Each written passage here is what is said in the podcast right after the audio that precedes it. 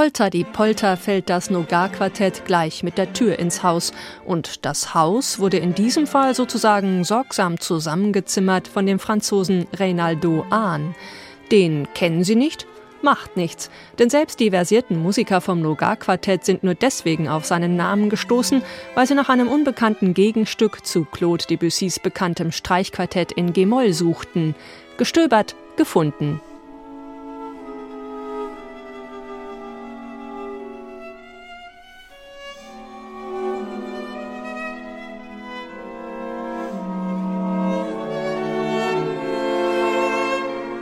Was nach Spätromantik klingt, ist erst 1939 entstanden. Reynaldo Ahn ist kein Revoluzer, bleibt noch kurz vor Ausbruch des Zweiten Weltkrieges der friedvollen Klangwelt der Pariser Belle Epoque treu. Ein Jahr später muss Ahn, der Sohn eines jüdischen Erfinders ist, aus dem besetzten Paris fliehen, findet Unterstupf in Cannes und Monte Carlo und wird nach dem Krieg Direktor der Pariser Oper.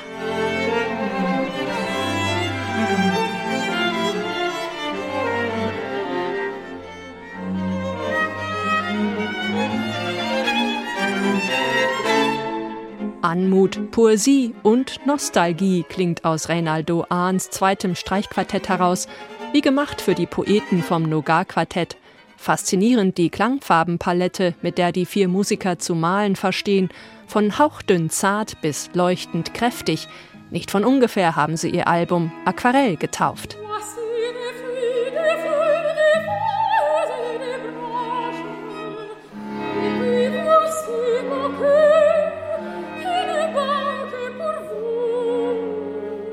Aquarell, so sind auch zwei der insgesamt sechs Ariette Oublier übertitelt, die Claude Debussy 1886 nach Gedichten des Symbolisten Paul Verlaine komponiert hat. Eigentlich für Klavier und Gesangsstimme geschrieben, hat der Cellist des Nogar-Quartetts die vergessenen kleinen Arien für vier Streicher umarrangiert eine verwunschen atmosphärische Alternative, die die goldschimmernde Sopranstimme der Australierin Siobhan Stack erst recht wunderschön zur Geltung bringt.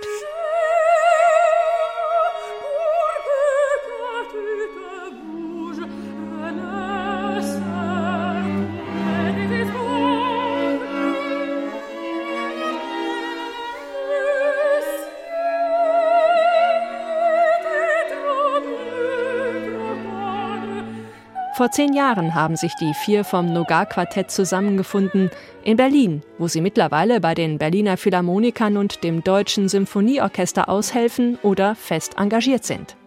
Begründer des Quartetts ist der Israeli Avishai Chameides. Er hat dem Ensemble dann auch den einprägsamen Namen Nogar gegeben, schlicht und ergreifend ein israelischer Männername, den er sehr gern mag.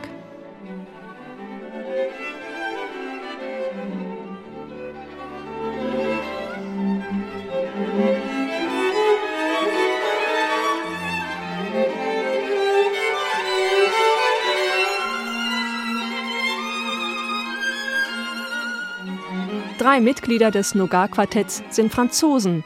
Vielleicht liegt es daran, dass sie die Musiksprache von Claude Debussy so authentisch selbstverständlich auszuformulieren verstehen. Damit lassen sie auf ihrem Debütalbum Aquarell vielfarbig schimmernde Bilder vor dem geistigen Auge entstehen. Und da schaut man gerne hin.